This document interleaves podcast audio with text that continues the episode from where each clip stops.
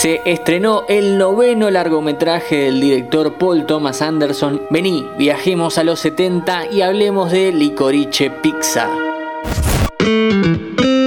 Fila 10. Bienvenidos y bienvenidas a un nuevo podcast original de interés general sobre cine y series. Escrita y dirigida por Paul Thomas Anderson, uno de los últimos bastiones de un cine que parece ya no existir, Licorice Pizza cuenta la historia de amor entre Gary y Alana, un adolescente y una joven adulta, en un contexto social, político y económico poco favorable para cualquier relación. Valle de San Fernando, Los Ángeles, 1973. La crisis de combustible paraliza a una ciudad. Los autos hacen largas filas esperando conseguir un bidón de nafta. Las noticias del mundo son alarmantes y todo parece derrumbarse. Pero a Gary no le importa esto. Corre por las calles feliz y enamorado, con su amor en la cabeza y en el corazón. Mientras corre, mira a su hermano menor y grita contento, es el fin del mundo. Solo un hombre enamorado puede estar con ese ánimo. Suena David Bowie. Nosotros también somos felices en la sala. Esto es cine. El viaje de Paul Thomas Anderson hasta Licorice Pizza no pudo haber sido mejor. Esta, su novena película, es otro punto alto en una carrera que no nos ha dado largometrajes de menos de 8 puntos. No es exageración, siempre está la posibilidad de que lo compruebes. Desde su debut en Hard Eight en 1996, pasando por las magnánimas Boogie Nights y Magnolia, hasta llegar a obras maestras indiscutibles como There Will Be Blood y The Master, Paul Thomas es uno de los grandes bastiones que queda de un cine que se distancia de lo mainstream.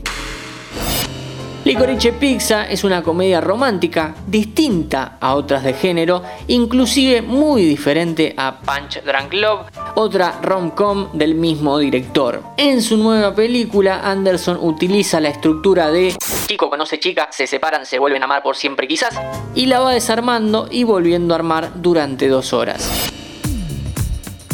El amor de Gary y Alana, en el 73, un poco antes y obviamente ahora, no es correspondido. No lo es porque él tiene 15 y ella tiene 25. Esa relación, que hoy reconocemos moralmente inaceptable, es sobre la cual va a trabajar el director. No para convencerte de que es correcta, sino para llevarla a un desenlace natural.